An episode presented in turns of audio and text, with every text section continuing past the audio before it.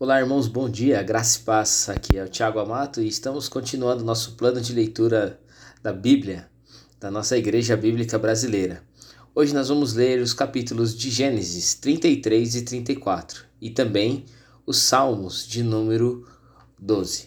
Começando por Gênesis 33, nós vamos ver é, que Esaú também foi transformado e liberou perdão genuíno a seu irmão, Jacó, e tratou com bondade a sua família e seus filhos. Jacó age como um servo de Esaú, no versículo 5, dando honra a seu irmão. Tanto ele quanto as suas mulheres, filhos e servas se curvaram diante dele. Quando perguntado pelos rebanhos que encontrou no caminho, Jacó disse a Esaú que era um presente para ele. A resposta de Esaú revela a bondade de Deus com os membros da aliança. Eu já tinha muito, meu irmão. Guarde para você, que é seu. Está no versículo de número 9. Todos temos adver adversos na vida, mas nem todos somos comprometidos a resolvê-los. Aqui é uma grande lição de como Deus trabalha para que tenhamos paz em todas as áreas. Vinte anos depois, deu a Jacó a oportunidade de pedir perdão e se reconciliar com seu irmão, a quem havia causado tanta dor. Jacó sabia que não conseguiria viver para sempre com a dor do engano e da traição. Ele sabia que precisava consertar os erros do passado e, com a ajuda de Deus, os fez. O Senhor quer nos ajudar da mesma forma que fez a Israel. Não precisamos ter medo, nos esconder e evitar. Quando percebeu que o encontro era iminente, o patriarca orou ao Senhor e apresentou os seus temores. Deus ouviu e fez, além do que ele imaginava. O Senhor, o Senhor quer nos surpreender de, da mesma forma. Tudo o que precisamos é faz, fazer é reagir ao medo e depender da direção e da graça de Deus. Em Gênesis 34, estamos diante do triste relato do abuso de Siquém a Diná, filha de Jacó, e Lia. Após o fato, a Bíblia diz que ele se apaixonou e desejou casar com ela. Para isso, ele foi até seu pai, contou o caso e pediu-lhe que conversasse com Jacó sobre o ocorrido. A ira dos filhos de Jacó se acendeu e, mesmo com toda a disposição de amor, Siquém e os habitantes da região é, em se submeter a um acordo, eles não esqueceram.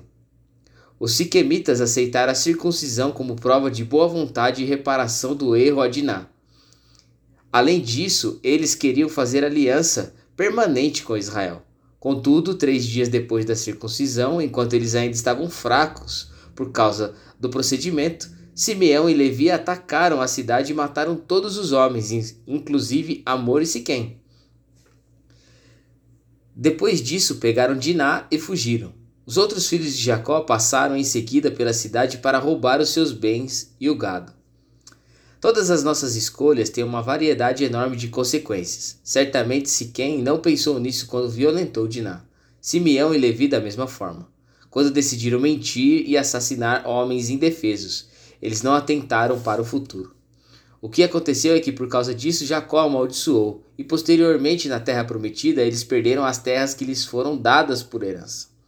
Antes de agir, precisamos refletir sobre as nossas motivações e as possíveis consequências de nossas atitudes, seja no trânsito, no nosso casamento, no ambiente onde nós estudamos ou no nosso trabalho. Devemos pensar bem é, de tomar qualquer decisão, pois as consequências podem ser intragáveis. Passando agora para o Salmo 12, há três pessoas falando: os ímpios, o salmista e Deus. Cada uma delas possui características bem distintas. Os ímpios acreditam que com suas palavras maldizentes, soberbas e mentirosas triunfarão sobre a terra, sem que ninguém os impeça de coisa alguma. Não há temor de Deus em suas vidas, por isso acham que todos os seus desígnios humanos prevalecerão.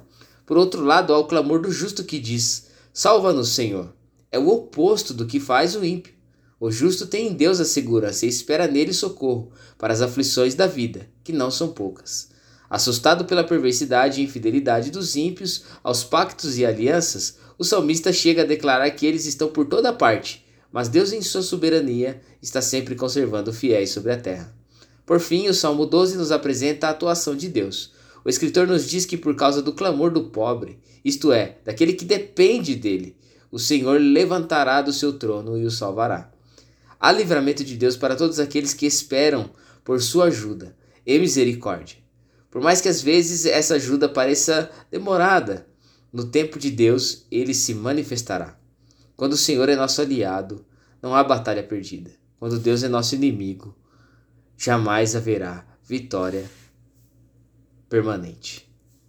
Vamos orar? Senhor, somos gratos a Ti por esse momento, pela leitura de hoje, pelos ensinamentos, ó Pai, de sobre as nossas consequências das nossas atitudes, sabendo que Deus, no momento oportuno, irá nos levantar, irá se levantar para nos livrar de tudo aquilo que é, está nos afligindo.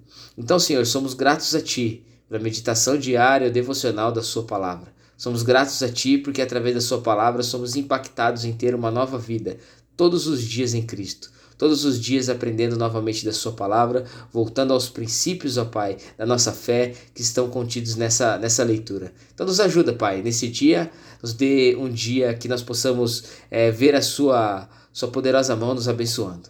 Seja conosco no nome de Jesus. Amém.